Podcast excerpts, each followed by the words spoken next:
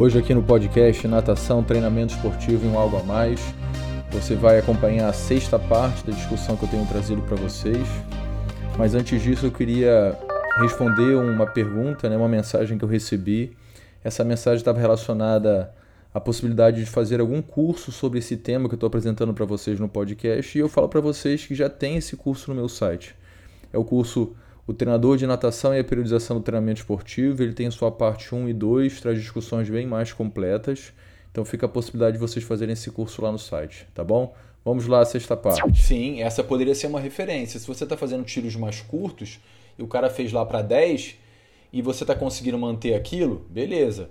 Mas se fez 10, 10 e pouco, 10 e tanto, 11, daqui a pouco está para 13, significa que ele está cansando, ele não está conseguindo produzir energia na velocidade que você está exigindo dele. Não, não nem, nem, nem tanto. A ideia é que o tempo mínimo tem que ser por volta ali de 2, 3 minutos. Só o que, que acontece? O indivíduo que é mais treinado naquilo, ele consegue se recuperar mais rapidamente. Mas se você pega um descanso muito curto, por mais brabo que o cara seja, ele não consegue se recuperar, porque é uma necessidade, é uma questão fisiológica. Então, assim, é, eu acho que o Edson quer falar, mas é, é, essa que é a atenção que eu gostaria que vocês tivessem. Dependendo de como, como vocês manipulam volume, intensidade e recuperação, você acha que está treinando uma coisa e está treinando outra completamente diferente. Então, é, se você faz 10 tiros de 25 no seu máximo, descansando um minuto, muito possivelmente você está treinando muito mais potência aeróbica do que qualquer coisa anaeróbica. Tá, assim, é uma situação complexa, né? É... A gente entende que se está tendo aumento de, de massa gorda, é porque possivelmente está comendo mais do que deveria. Essa é a primeira ideia, mas você parece que está relatando que não era o caso, né? Não era o caso. Então, o que, que às vezes pode ser? Essa deficiência de carboidrato pode levar a uma alteração hormonal a ponto de fazer com que ele engorde. E assim, eu não sei exatamente se ele precisaria fazer suplementação alimentar, porque dependendo do que ele coma, ele consegue atender as necessidades dele. Mas a gente teria que saber qual é o gasto energético que ele tem, né? Saber o quanto de calorias ele comia com a comida normal e pensar assim, poxa, não dá mais para o cara comer.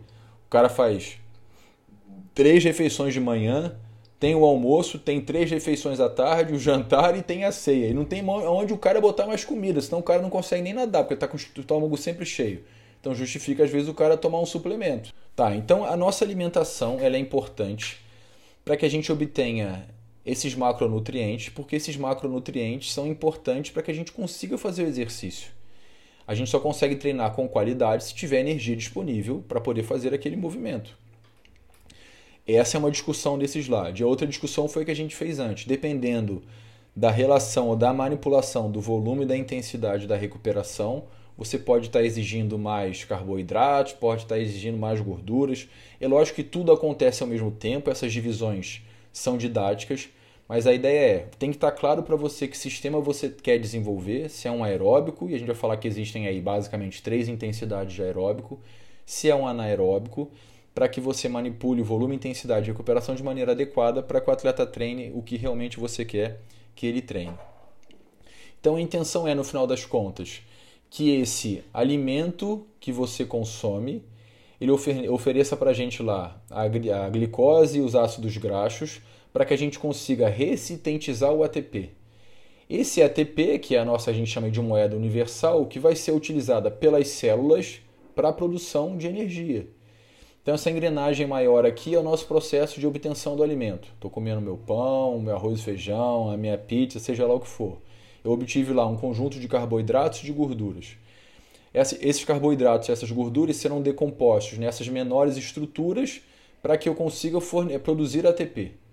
Esse ATP vai ficar dentro do meu músculo.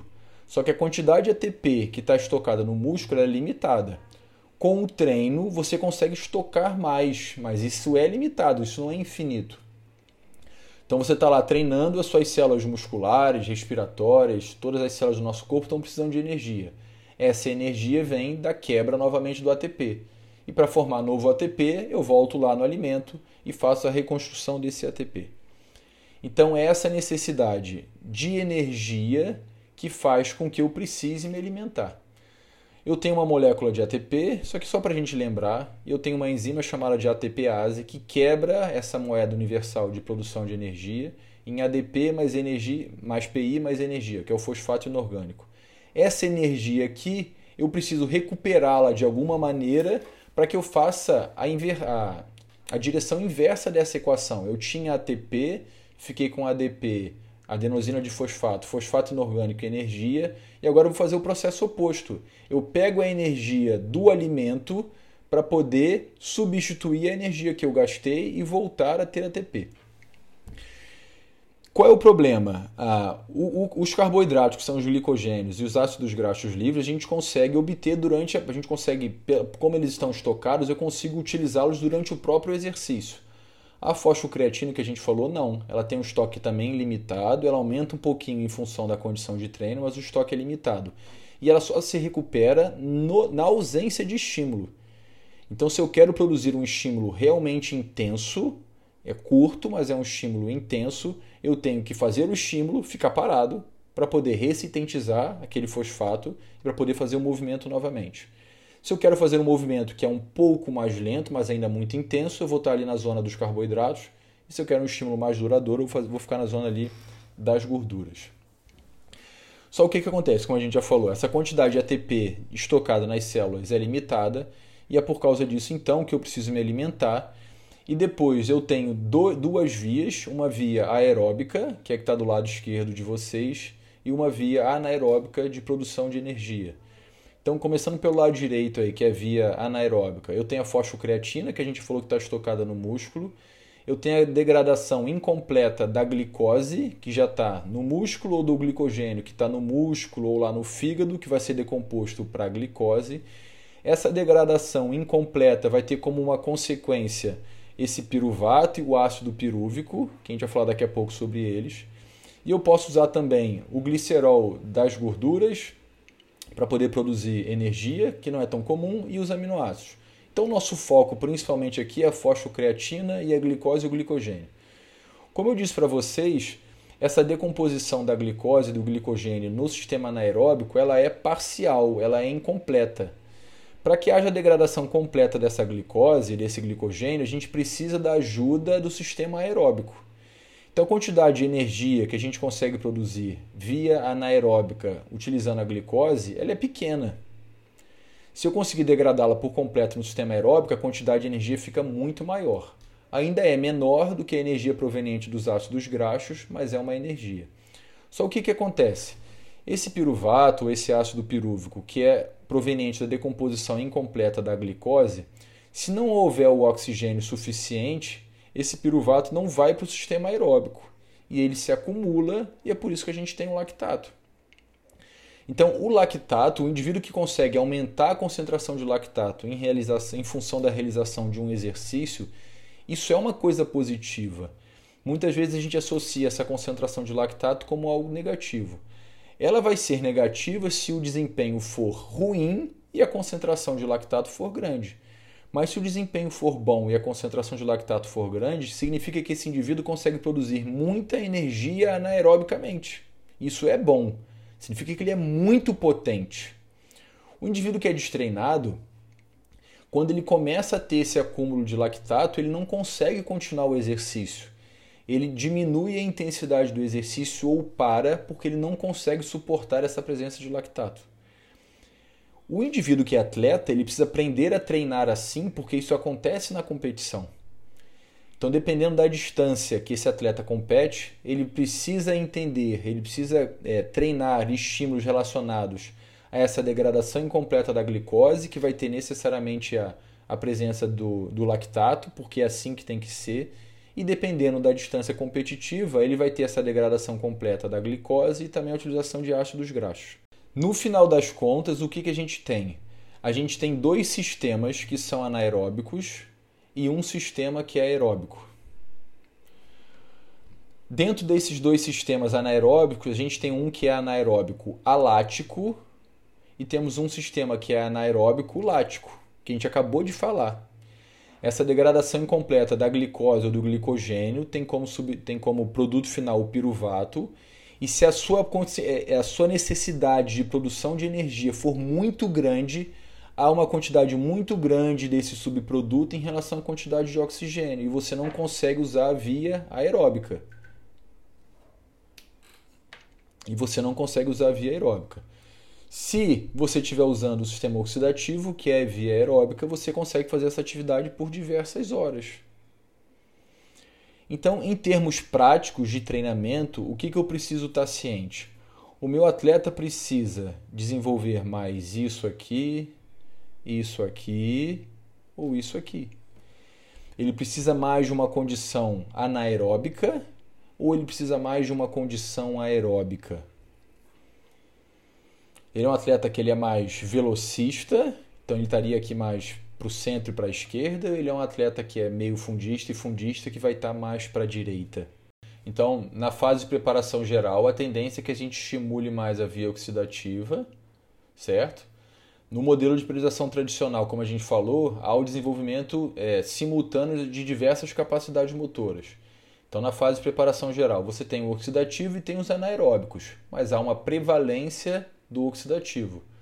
Quando você pensa na fase específica, também terão os três, mas você aumenta a ênfase nos anaeróbicos, porque os estímulos de competição geralmente têm uma necessidade grande da parte anaeróbica.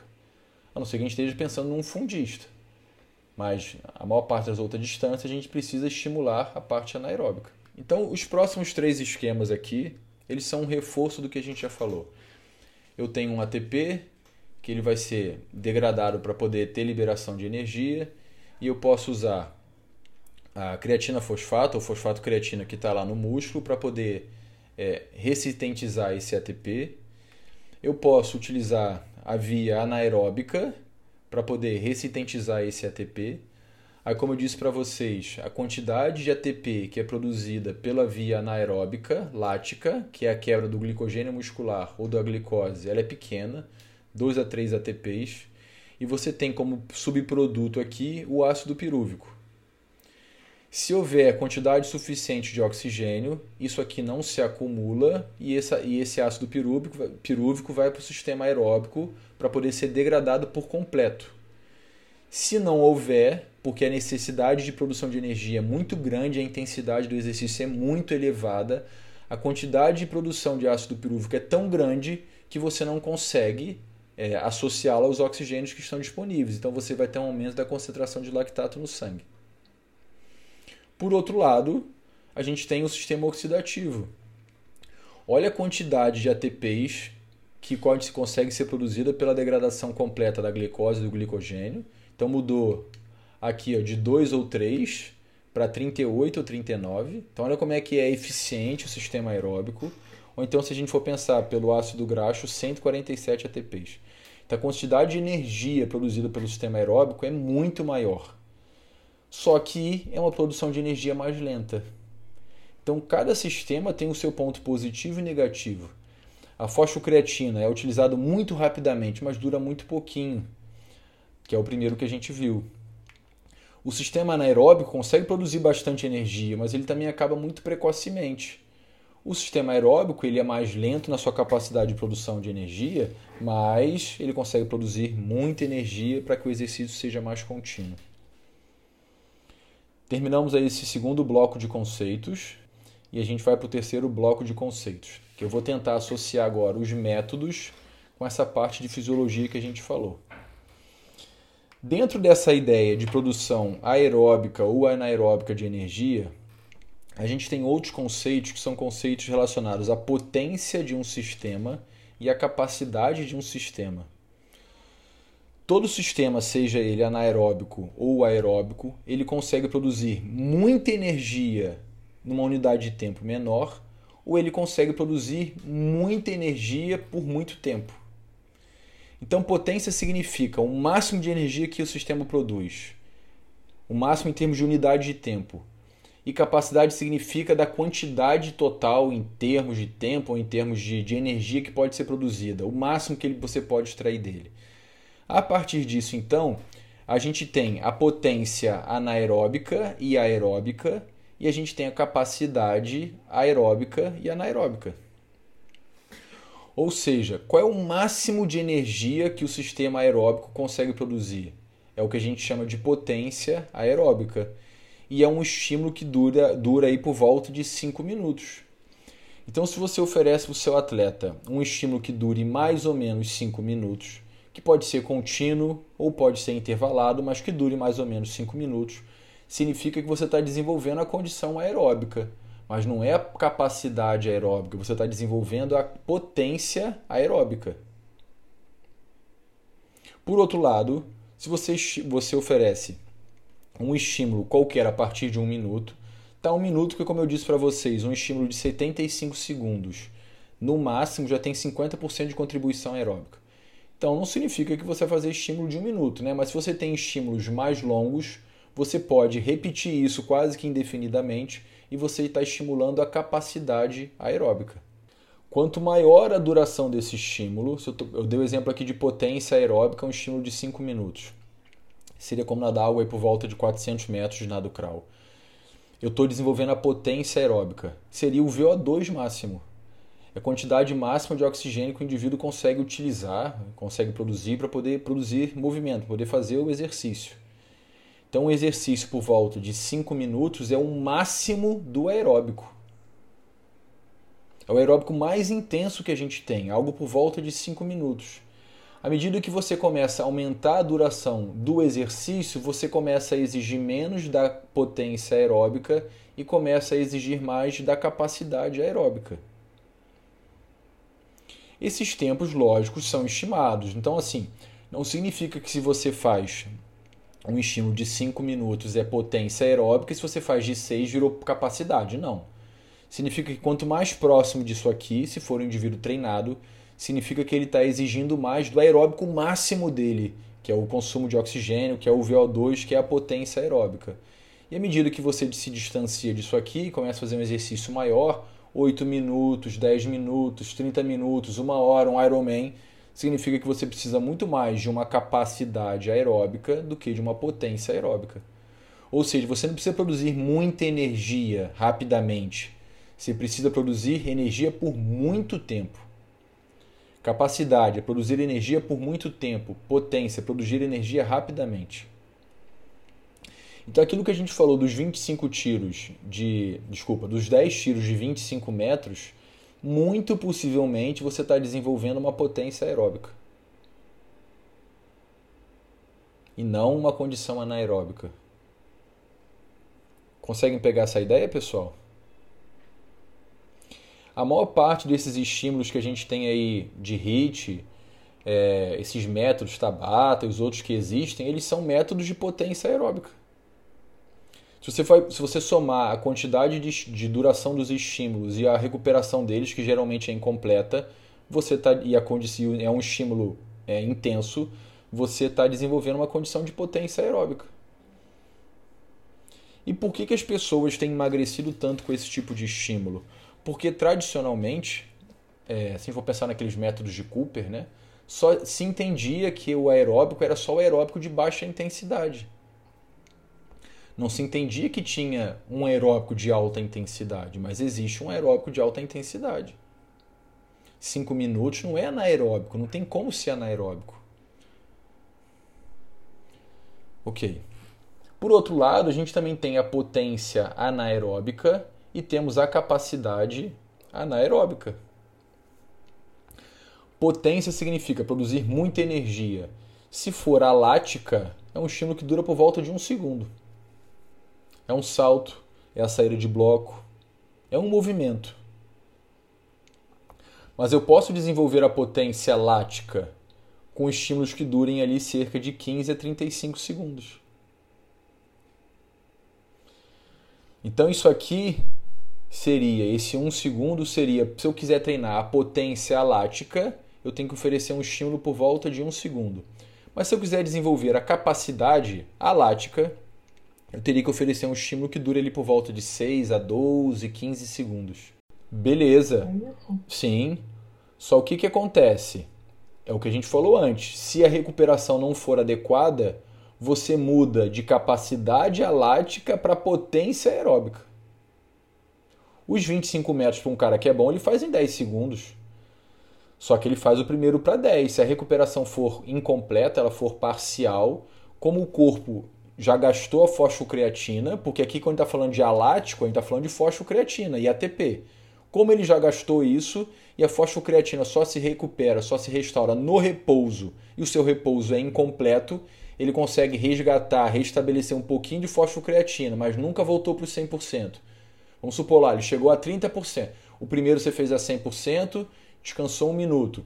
O segundo ele fez, se recuperou 30. Daqui a pouco recuperou 10. Daqui a pouco não recuperou nada. Virou completamente aeróbico. Então a gente tem que pensar não só na distância, não só na duração, que aqui está em tempo, porque a distância depende do nível do atleta. né? Um atleta muito bom, fazer como eu disse, os 25 em 10, em, vai fazer os 25 em 10 segundos. Um atleta ruim vai fazer 12,5 em, 25, em 10 segundos. Né?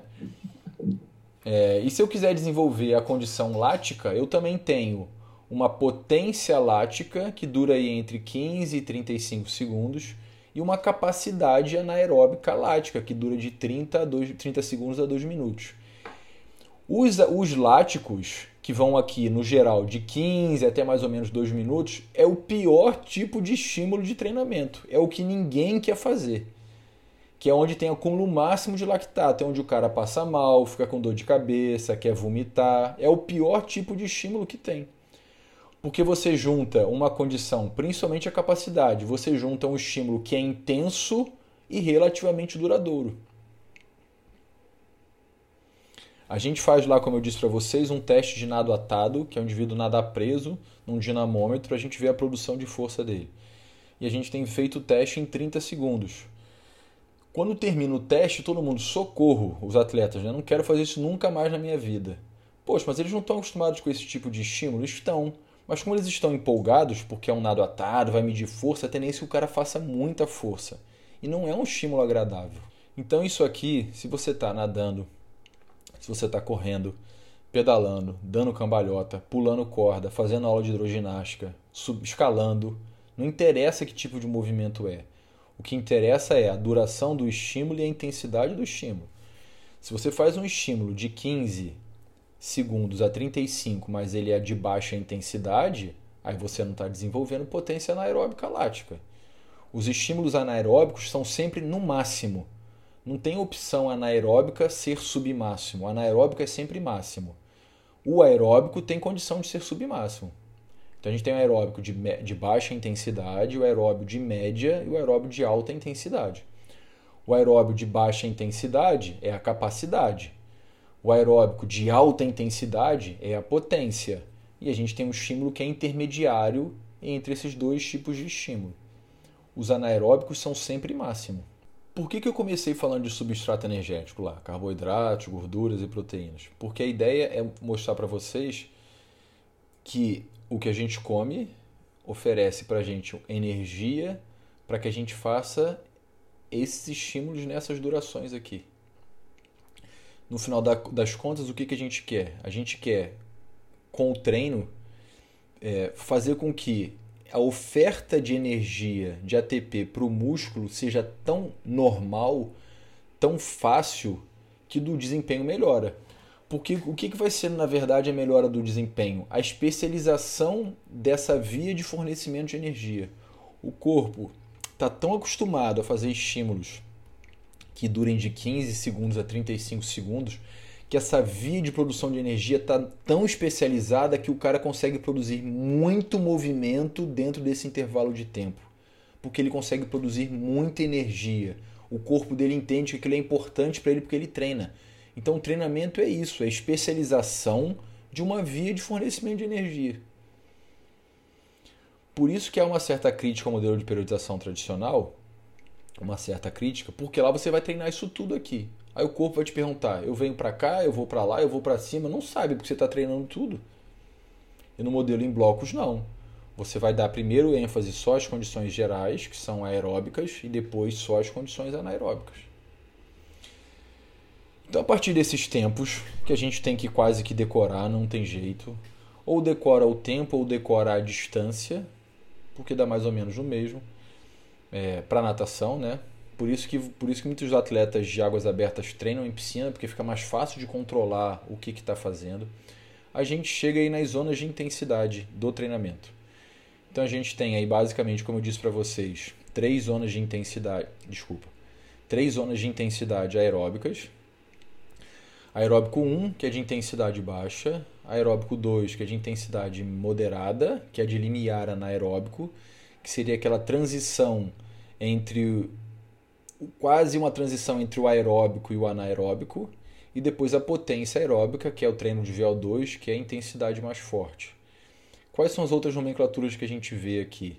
A1, A2 e A3, Endurance 1, Endurance 2 e Endurance 3. Se a gente for pegar uma literatura como a do Maglicho, que veio lá do inglês, dependendo do livro que você pegue, do artigo, desculpa, você tem Zona 1, Zona 2 e Zona 3, mas no final das contas é a mesma coisa, tá bom? E se a gente for pensar nos, aeró nos anaeróbicos, desculpa, dependendo da literatura a gente tem duas propostas, dependendo da literatura nós temos três.